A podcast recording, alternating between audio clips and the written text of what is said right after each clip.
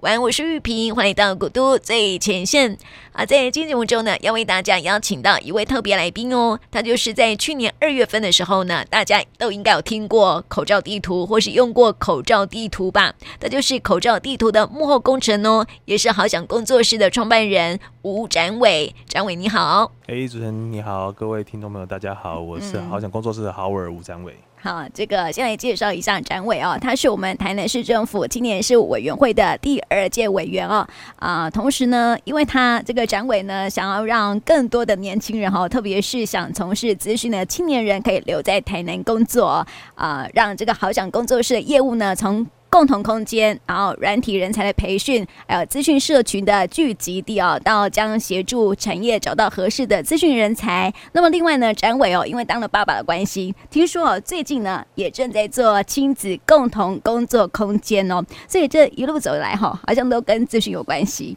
是没错，嗯，本身就是做资讯的，对，从小到大都是工程师这样子。啊，真的哦，所以小时候的志向就是当一个工程师。小时候志向是打电动，打的很厉害 这样子，所以就是因为打电动的关系，所以就是进入到资讯产业吗？是这样吗？对啊，就是小时候打电动嘛，你打的希望比别人更厉害，嗯，然后你就会开始去研究一些，例如说外挂啊、破解啊，嗯，然后甚至到自己写程式这样子，哦，就渐渐走上资讯这一条路。是，所以没有去做电竞。现在就没有时间玩了，不然的话，我想练一下的话，或许有机会。曾经，曾经还是那种就是、嗯、呃代表队之类的啊，真的，对对对对。但后来就是因为就反而觉得城市写城市更有趣，这样。嗯，所以就是后来才开发了这个口罩地图啊。对，其实口罩地图对我来讲的话，它只是算是其中一个 side project 这样子。对。然后也因为口罩地图，所以就变得很有名，好像接受很多媒体的采访，对不对？低调低调。其实口罩地图刚刚这个展位也特别提到啊，只是其中一部分。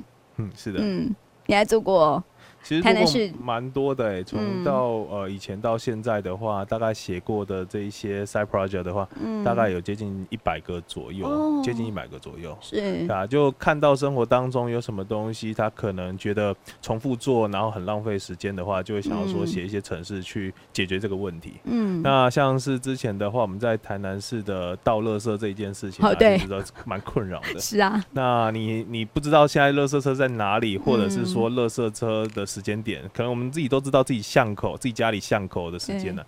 那有些时候我们可能需要出去开会也好，吃饭也好，嗯，你可能就那天晚上就没有办法到垃圾。可是你又不希望把垃圾积在家里，所以就是希望说，在我出门那个时间点，例如说可能五点出门的时候，我可不可以把我的垃圾拿到附近啊？有些垃圾车会经过，然后顺便去倒这样子。嗯，那当然这些在那个时候就不是很方便，所以就自己写了一个工具，可以快速查找说附近的垃圾车。哪边有这样清运的地点？这样，嗯，对，所以我觉得那个垃圾车的地图很好用哦。我自己也过，也有过像展伟这样的经验，就是想要出去，然后又不想把垃圾堆在家里面哈，所以就，哎，我就后来就发现有这样的一个地图，就是 App 来使用。对，其实后来也也有蛮多人做，甚至呃，应该政府那边也有看到可能这样的概念，这样发想，嗯、那也有调整他们后续出的就官方版的垃圾车这部分。嗯，是，所以我们从这个啊、呃，你一一些的这开发的 App 哈，我们再来谈谈，就是说呃，展伟哈创立这个好想工作室哦，当初是什么样的原因？其实要做这件事情的话，他没有特别的起因啊，因为就觉得自己的人生他是一定要走创业这一条路。对，那。至于说那个时间点的话，其实是在台北工作。其实我我是台南人，但是离开台南大概十年左右了，所以呃一直以来在外面念书啊，或者是工作。那大概接近三十岁的时候，觉得时间到了，是应该要真的要开始来认真。人家都说这个哦，我以为是要回乡啦。我想说很多人都是呃要到退休的年龄之后才要回乡这样子。你到三十岁就会要回乡了？也不是完全这个原因，主要是因为那时候决定说我要创业。那那时候在台北工作嘛，那创业就两个选择，要么就是留在台北创业，要不然的话就是回来台南创业。那这两个选择各各有优缺点，在台北创业的话资源就比较多，那在台南创业的话，它就是可以比较。活得比较久一点。那既然创业嘛，就是看谁撑得比较久，那当然就是选择回台南这样子。那回到台南之后，就其实也没有任何想法说想要做什么，只是跟资讯这一条路相关的，至少需要有一个地方先，至少先接接案吧，不然就先开始工作吧，这样子。所以那时候就想说，可不可以找一个地方，然后去那边，然后跟大家一起共同工作？因为那个时间点的话，其实在台北有一个概念，就是共同工作空间，好，co-working space，就是一群呃陌生的人，然后在一个空间里面，然后就一起 share，然后在那边一起工作。那想说这样子的方向应该是蛮不错的，所以在台南这边找。可是，在台南这样找着找着，好像没有一个地方适合给工程师工作的地方，所以后来就决定说，那不然我就先弄个这样的地方，至少我也可以在里面待着这样子。嗯，所以就弄了这样的一个地方，就自己在里面待。可是，可是会期望说，那时候期望说。呃，在台南的话，有很多的工程师，他可能也需要这样的需求，可以一起来啊，不见得需要在麦当劳，不见得需要在 Starbucks，不见得需要在家里。嗯。但是在这个地方经营了半年左右的时间啊，就就也没什么人，就只有我一个人这样子，所以就就 去做一件事情，一定是寂寞，觉得孤单，觉得冷这样子。对。对。那做了这件事情之后，也发现说，哎、欸，好像虽然有个空间，可是没有人在里面，这空间等同于是浪费。嗯。所以后来就决定说，那不然我们就。就想个方法，让里面就让他有很多的人。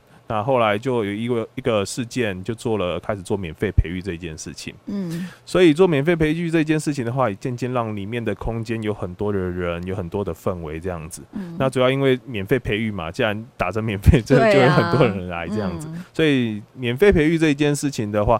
就也创造了非常多的呃资讯的人，那场也让这些的人有机会在里面工作，嗯、然后慢慢的把这样的人口给养出来，这样子。所以免费培育哈，自己的生计怎么办？呃，基本上就自己还是一个工程师嘛，还是以接案过活啊这样。所以虽然做免费培育的话，但是呃，免费培育这一件事情的话，并不会收费。那它可以创造出很多的连接，很多的资源交换这样子，反而是因为这样子的关系，它可以呃让很多的呃人啊，然后或者是这些就业机会啊，或者是这些资源啊，慢慢的汇集到这个地方。那当然，你就从中间的话，可以找到很多很多的，不管是你需要的人才或就业机会，或者是说很多的需求这样子。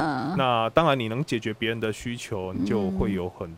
就会有钱进来了。对，也是啦哈。嗯、那这些人哦，这个年龄层是呃？其实蛮广的哎。嗯、我们有十八岁的，嗯、就是可能在大学刚进去的这些新生，嗯、然后也有五十岁的，啊啊、对，最大的企业，对，而且他是从他是从法国回回来飞回来的，对。哦对，认识蛮广的。嗯，他怎么会找到你啊？也是在网络上这样子找到的，这样。嗯、因为呃，我们做资讯培育，然后做免费培育这件事情，嗯、那其实默默做大概六年左右了，所以在网络上，在资讯圈都有一定的声量，这样子。嗯，是。所以如果想要在转职，中年转职，或者是说你在资讯走资讯这一条路，然后成长的并没有那么的顺畅的话，嗯、那他们可能都会想要停下脚步，然后到这个地方来，对，就可以好好的学习，又、嗯、可以好好思考一下下一步怎么走，这样子。对，是的，对啊。所以我想问展伟哈，你刚刚说到说，刚当初在要创业的时候啊，想留在台北是因为资源多，嗯、那回到台南是因为可以活得久吗？对，是的，重点是这个吗？但是我想。问就是说，因为很多人都觉得哈，资讯业好像留在台北真的是比较好，资源很多嘛。嗯、那如果说想要留在南部做资讯的年轻人哈，如果真的是可以留在家乡打拼成长的话，真的是也是在经济上面比较不会那么的呃，就是有压力。压力对对对，所以如果是想要做资讯的年轻人，在台南哈，到底会遇到什么样的困境呢？就你而言？就一开始做这一件事情的时候，并没有想太多，只是单纯这样子做，就就去做了。可是回来之后，真正做下去之后，才发现这个问题，这个坑其实蛮大的。哦，对，怎么说？那南北落差，其实这个。嗯这个状况其实蛮严重的，对那包含说我们的薪资的问题啊，就是我们求职的大概都会知道一件事情，你在北部同一份工作，同一份内容这样子，你可能薪水就是就是硬生生的比别人矮了一截这样子，嗯、你可能南部的薪资可能是三万四万，可是到了北部的话，有可能就是 六七万，对，对这样的状况。那它包含说我们可能会遇到成长的问题啊，因为在台南的话，它其实呃真正我说以资讯产业来讲，它可能真的是可以上得了战场，然后真的可以在里面学到东西，然后学到不管是跟国际接轨也好，或者是真正解决呃这些业主企业主的问题，然后真的有这样通路有这样战场的空间，其实没有那么多，所以它成长的幅度、成长的机会就相对来少，这样子比较少。那同时又遇到一个产业结构的问题啊，像我常问朋友说，哎、欸。台南呢、欸，大家想到台南，你会想到什么样的东西？嗯，大部分想到想小吃啊、文创啊、古迹呀、啊，对啊。其实台南一直以来都跟 资讯打不着关系啊，它有点像是资讯的沙漠、欸。可是我们是有南科啊，对。但是南科的话，我们会称它为是科技厂、科技产业。哦嗯、那他们主要是就是硬体啊、晶圆这一块东西。嗯、但是做软体的话，其实，在南科这样的科技厂里面，大多数都是比较属于附属的这种状态。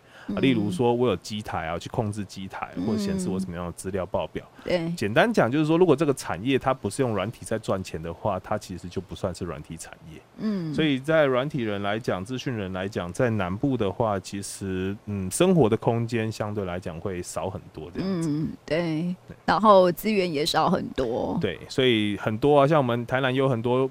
优秀的学校啊，像我们有成大嘛，对不对？或者是南台啊，或者是一些相关的呃很多的资讯科系。可是你知道这一些这些年轻的毕业生啊，如果说他未来想要一个好的环境，想要比较好的配，或者是比较有一个挑战性的战场的话，大概。就只剩下一条路可以走了，嗯，那就是往北部走。不对啊，是啊，好像很多产业都是这样，跟时尚有关系，跟现在的社会有连接的产业，几乎都是在北部比较多。对，所以其实我们有很多人口外移啊，那就会希望说有这样的环境啊，有这样的空间，可以让他们呃，例如说想留在南部工作的这些资讯人，这些年轻人，他们有机会留下来，甚至是让这些。北漂的，但他可能想要回乡，是是有这样的环境，有这样的空间可以回得来这样子。嗯，但是你接案子哈，接案子现在几乎都是呃全台都可以接了。嗯，对，是的。嗯。以以往好像都是在北部，就是接北部的案子比较多。这个是一个很好玩的状况。对啊，像像应该说，在这个时间点啊，各行各业的话，都会遇到接班的问题，或者是转型的问题，其实都会有资讯的需求。那南部嘛，我们有很多的中小型的工厂，或者这些船产，或者是这铝铸业的啊，或者是这些文创产业的啊，台南就有非常多这一类。就是地方产业，嗯、那但现在也都是有资讯需求啊。那当然他们都会找工程师也好，或找人去接这些 case。嗯、可是说实在，就南部嘛，就是人都外移了，就是资讯的人都往北部跑了。那他们在在地找不到这一些资讯的团队，那他们就往北去找。对，然后在北部找到了之后，才发现，哎、欸，原来你也是台南人啊，这样子，在台北相见欢了这样子。是啊，是啊，所以何不在台南就有可以找得到相关的人才，对不对？对，所以其实这个。劳方也是缺，那资方也是缺，这样子，却没有一个很适合的平台，这样子。嗯，所以很开心你们可以留在台南工作，就希望尽可能的把人想留留在台南的，就尽可能有机会留下来，这样。嗯，那我想问哦，就是说，因为现在好想工作室是我们台南资讯社群的一个聚集地了嘛，哈，嗯、那。你后来又创立了一个这个亲子共同工作空间，是的。那是什么样的原因？就是因为只是因为自己当了爸爸吗？呃，其实我们做任何事情，我觉得工程师蛮蛮可爱的啊，就是他想的任何东西都只是为了解决眼前的问题，这样子。为了自己对，先方便。对，像好想工作室的话，一开始他做空间这一块，也是因为自己需要一个空间，所以做了这件事情。嗯。然后发现没有人，才做了 training 这一件事情。然后才发现说，哎、欸，北部呃，纵使圈领出来的人啊，都往北部跑这样子，嗯、所以才开始做产业的媒合、产业的对接，还有社群的建立这样子。嗯、那渐渐的人生也走到了某个阶段了，就开始结婚生小孩这样子。嗯、那发现说，哎、欸，生了小孩问题又开始出现，对，对所以就就还是持续在解决问题，有这个出发点这样子。呃、那亲子共同工作空间主要的原因是因为，呃，像我们去年的话，我们工作室啊，就有很多的进驻者在里面嘛。那渐渐人生到了某个阶段，生了小孩。我们去年的话，大概有四位就是都生小孩这样子，包含我自己这样子。那生了小孩之后，就发现了另外一个问题啊。通常啊，我们做 freelancer 的或者是做远距离工作的，呃，通常我们都会是希望自己照顾小孩，因为我们自己选择了我们自己的人生、自己的时间怎么安排。既然生了小孩，代表说我们已经想好这件事情，我们要来面对它。所以生了小孩之后，通常我都会决定，我们都会决定自己带小孩。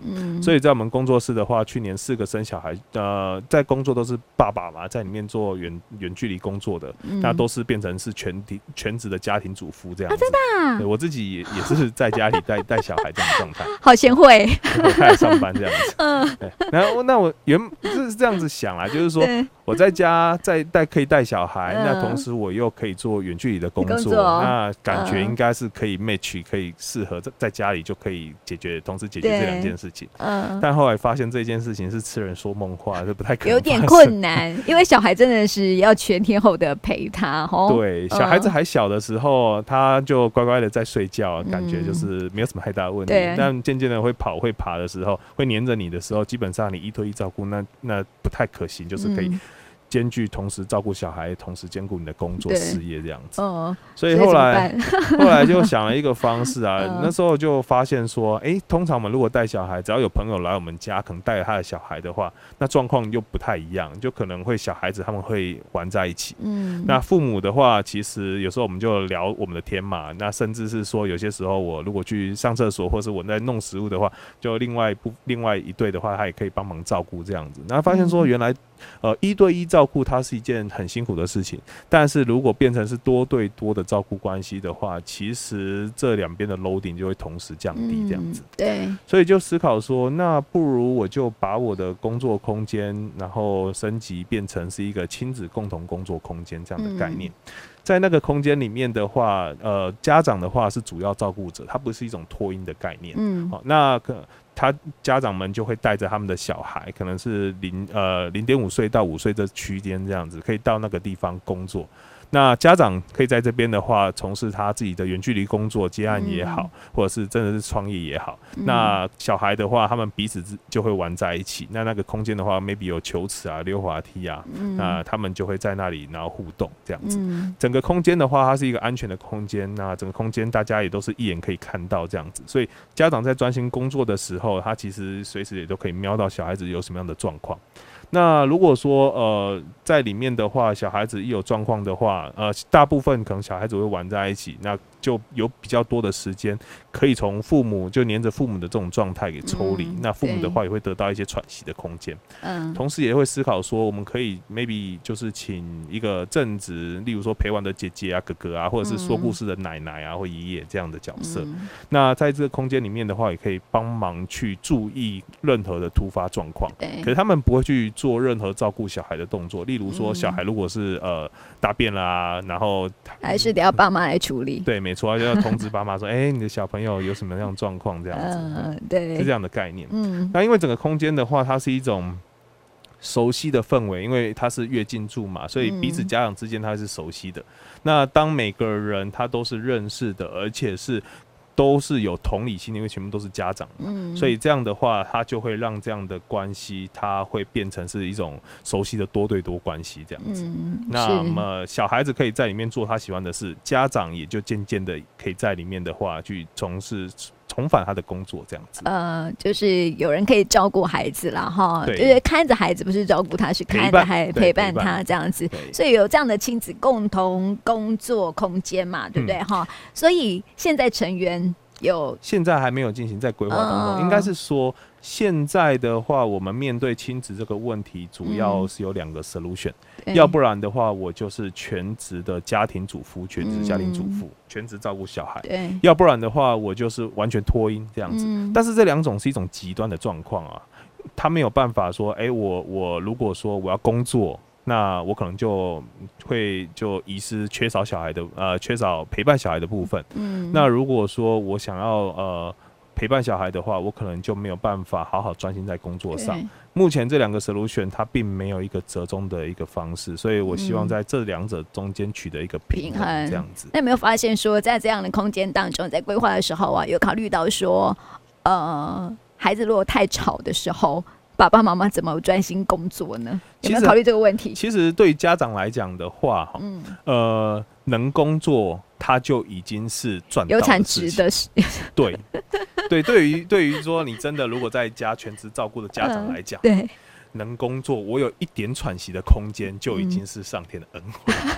嗯、所以不会去奢求说我可以完全的投入在工作。如果是在这种状态的话，嗯、那我们还是脱音吧。对。但是如果说你想要取得一个平衡，你很喜欢小孩，嗯、你你也想要陪伴小孩，不想要缺席他的人生成长这样子，嗯、那或许它是一种折中的方式。嗯，是。所以我觉得这个空间也挺不错的哈。毕竟现在有很多的是在家工作者。对，是的，嗯，那这部分也会越来越多啊，嗯、因为也是去年 COVID-19 的关系嘛，嗯、所以远距离的这件事情越被大家接受，那这样的职缺越开越多，也是因为这样的关系，所以其实好想工作室的话，有蛮多的进驻者，有蛮多的这些做 remote 的很多的 offer 都是从呃北部来的啊，其他城市来，嗯、甚至从国外来的，对，是，所以这个空空间好像拥有的人越来越多。对，其实台南在这几年的话。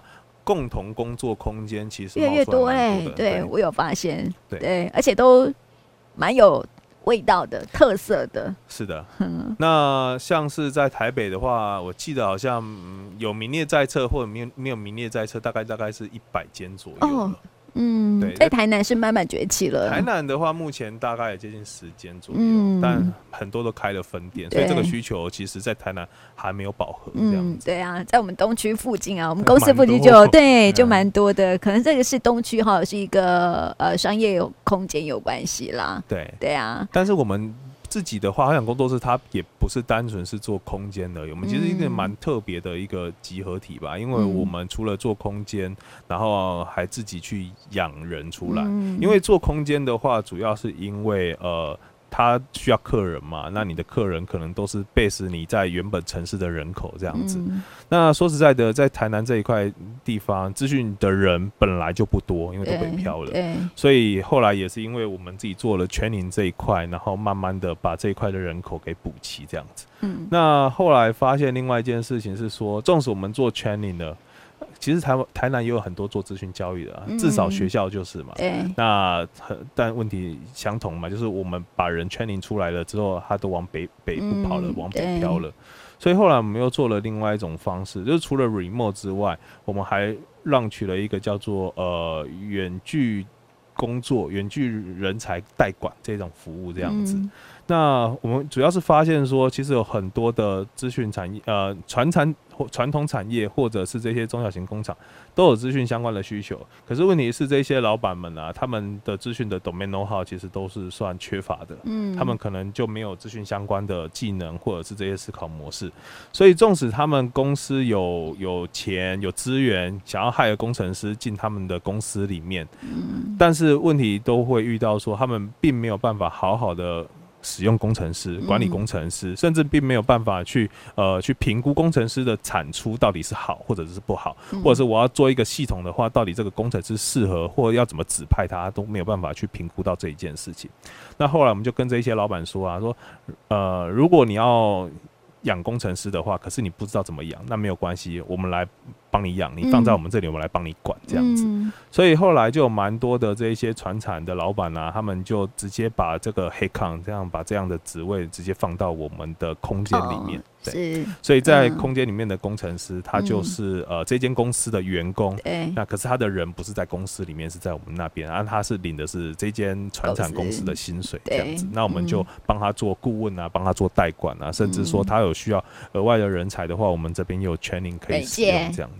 嗯，是。那这样的话就。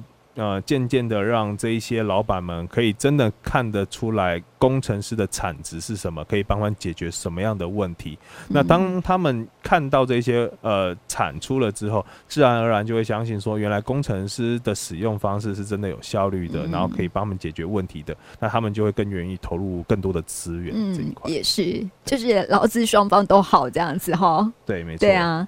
那我想问浩尔，就是说哈，因为你在台南哈，回来台南已经有六年的时间了嘛，嗯，嗯，那也看到很多问题，这是不是你投入青委会很重要的原因啊？其实在，在呃青委这一块的话，主要也是想要帮台南整体的资讯产业，然后看呃，应该说台南的各行各业，然后做资讯产业的转型、数位转型跟数位升级这样子。嗯，有一个概念是这样子啦，我会觉得说，如果一个城市的话，它要做数位升级或者是资讯升级的话。并不是有一间很厉害的资讯公司进驻在里面，然后生产出很厉害的资讯产品。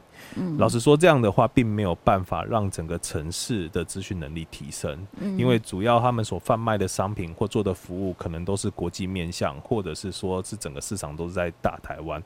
但是他没有办法帮助到地方产业。嗯，我觉得要帮助到地方产业的话，是需要很多的资讯人力投入在各行各业里面，这件事情才有办法达到。所以从事青委这一件事情的话，主要也是希望说能够帮助台南各个面向各个产业，至少有。资讯顾问这一件事情的话，我们能够帮上忙，这样。就你刚刚说到的部分嘛，哈，对，没错，对啊，就是说也 training，然后也可以去媒合资讯人才这样子，对，没错，嗯，所以这样顾问下来的话，就发现说，如果哪一些产业有需要资讯的人员进场，至少我们可以提出我们有这些工程师，或者是说，呃，我们可以帮上忙做成什么样的系统，或者是说媒合各个产业，甚至有呃一些合作的机会这样子。嗯，那你当初怎么会？呃，知道说青委会这样的委员会呢？其实，在那个时候，呃，嗯、他们是在呃网络上做青年委员会的征征采的样子嘛，对，对，对，对，就就有票选嘛，那还可以自、嗯、自我介绍嘛，自荐这样子嘛。嗯，所以我觉得这个也是一个蛮特别的模式啊，就是就如果你真的有想要做这一件事情的话，那来报名这样子，嗯、那才不会说，哎、欸，这个可能又是被。挑选的啊，那可能上去可能又没有说我真的想要去从事青委这样的工作内容，这样、嗯、那就会有点浪费掉了。嗯、那如果是自己去报名，自己想要付出这件事情的话，那他。当了青委之后，就真的会是想要去做事的人这样子。所以你投入这个公共事务啊，对，也是有兴趣的哦。基本上就一直以来都在做这一些事情，鸡婆的个性这样子。因为我觉得哈，要进入到青委会啊，其实要有一点热忱呢。对对啊，而且你还要服务的面向还蛮广的哈，而且还要深入去了解我们台南这座城市，才可以做到公共服务嘛。这次青委的话，呃，总共有十六个。是就是公共参选的这样子，然后各行各业各个面向是蛮多元的，像有从事农业相关的小农这样子，然后又有学生团体这样子，嗯对 对。那我呃想了解一下，就是说 Howard 在这几年来哈，也是参与一些公司协力的案子嘛哈，所以是不是可以跟我们分享一下？我们 除了大家比较熟悉的就是你的口罩地图之外啊，还有没有做哪些事情呢？OK，口罩地图的话，它是一个蛮特别的。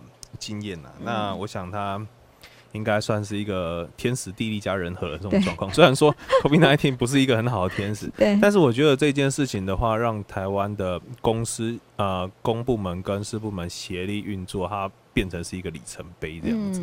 对，它算是一个蛮蛮典范的一件事情这样子。那当然在里面的话，我们就可以看到，其实有非常多政府部门里面的人，他们都是很愿意去把。